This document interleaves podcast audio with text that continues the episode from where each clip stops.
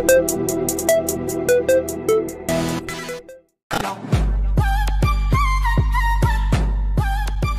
vou te explicar a partir de agora como que você vai estruturar o seu modelo de anamnese. Como eu recomendo que você estruture esse modelo de anamnese. Né? Eu gosto de dividir isso em quatro pilares. Quatro pilares da anamnese que eu chamo lá na formação de raio-x 4. São quatro ângulos onde você vai abordar o seu paciente. Através dos hábitos alimentares, da saúde de forma geral, da atividade física e da questão organizacional. Então, por exemplo, Igor, como assim hábitos alimentares? Quais são os alimentos que o seu paciente tem o costume, o costume de consumir? Né, quantas refeições ele faz por dia? As quantidades? Toda aquela parte do recordatório alimentar. Obviamente não vou conseguir entrar em todos os ângulos nessa única aula, mas quatro pilares principais. Primeiro, em relação a hábitos alimentares, geralmente a anamnese do nutricionista sobre hábitos alimentares já é algo, já é uma anamnese completa. Nesse ponto, a gente não encontra muitos erros, realmente a gente vai direto ao ponto, a gente consegue é, pescar bem essas informações do nosso paciente, mas temos outros, outros ângulos que alguns nutricionistas acabam pecando. Então, saúde geral. Né? Saúde geral, o que a, gente, o que a gente vê aqui em saúde geral? É hábitos intestinais, hábitos urinários, complicações de saúde, né? histórico patológico familiar. Tudo isso a gente tem que levar em consideração nesse início de acompanhamento. Eu falo também, mais para frente, eu vou dar alguns exemplos sobre isso, que esse momento da anamnese também é um momento onde nós vamos definir prioridades para o acompanhamento nutricional. É possível que o paciente tenha te procurado com o objetivo de emagrecimento, por exemplo, mas através de uma boa anamnese você encontrou uma série de complicações na saúde desse, paci desse paciente e muitas dessas complicações nós conseguimos é, tratar ou amenizar através da nutrição. Então, esse ângulo da saúde geral também cumpre essa proposta de definir prioridades para aquele atendimento nutricional. Certo? Então, hábitos alimentares, saúde geral do paciente, toda a questão organizacional, hum, rotina desse paciente, as habilidades culinárias desse paciente. Tudo bem? E o outro ponto que é a atividade física.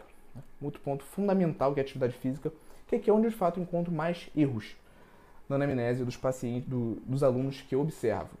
O que a gente fala sobre, o que a gente tem para falar nessa aula de hoje, que vamos focar mais sobre essa parte da atividade física.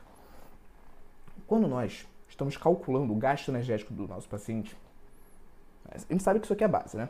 Se meu paciente tem um objetivo de emagrecimento, definição corporal, eu tenho que calcular para ele um déficit calórico, certo? Então, se eu quero calcular para o meu paciente um déficit calórico, eu tenho que saber qual o gasto energético desse paciente.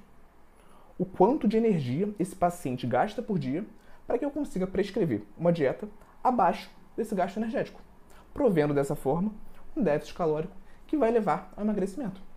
Superávit calórico é a mesma coisa. Eu preciso saber o quanto que esse paciente gasta para prescrever uma dieta com um valor nutricional calórico acima do que ele gasta, para dessa, dessa forma prover um superávit calórico.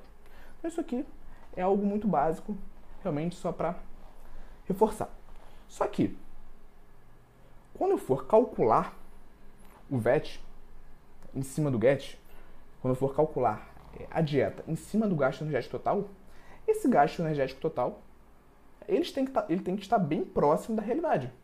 Quanto mais próximo esse gasto energético tiver da realidade, mais assertiva vai ser a minha dieta. E um dos principais componentes que nós temos no gasto energético total é o gasto com atividade física. Não é isso? Então nós temos o gasto em repouso. Geralmente nós utilizamos fórmulas aqui para estimar esse gasto energético em repouso. Temos fórmulas específicas para públicos específicos. Mas um outro componente é o gasto com atividade física. E na maioria das vezes, esse gasto com atividade física nós só conseguimos mensurar através da anamnese. Então, esse ponto da anamnese tem que ser muito bem realizado. Senão você vai errar no gasto energético total do seu paciente, no cálculo do gasto energético total. Se você erra no cálculo do gasto energético total, você também vai calcular o VET, né, a dieta, de forma inadequada. Beleza? Então hoje a gente vai bater bastante nessa, nessa tecla da atividade física. Como que eu consigo, através da minha anamnese, avaliar o quanto o meu paciente está gastando através da atividade física. E aí, gostou desse corte? Aqui é o Igor e eu quero te convidar para assistir às aulas completas e gratuitas toda quarta-feira, 19 horas, ao vivo no YouTube. Para participar, é só você se inscrever no link que está na descrição desse episódio do podcast e nos vemos lá quarta-feira, 19 horas, ao vivo no YouTube.